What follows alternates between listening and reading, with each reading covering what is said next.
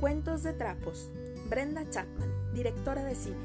Había una vez una niña de cabello pelirrojo que le encantaba dibujar. Su nombre, Brenda.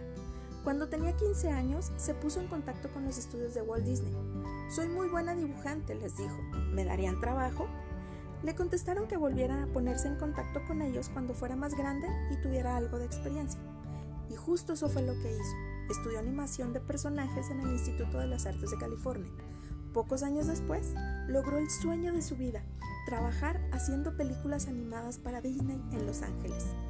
Pronto descubrió que era una de las pocas mujeres animadoras de la empresa.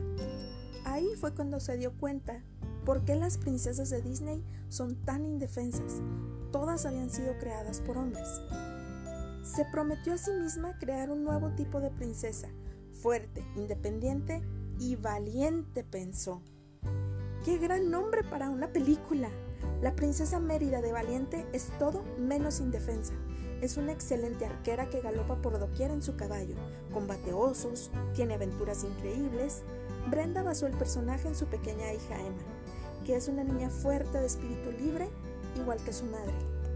Ella es Mérida y la adoro, dice Brenda. Brenda ganó un premio Oscar y un Globo de Oro por su película. También trabajó en muchas otras como La Bella Bestia, La Sirenita y El Rey León. Brenda es la primera mujer en dirigir la película animada para uno de los principales estudios de Hollywood, El Príncipe de Egipto.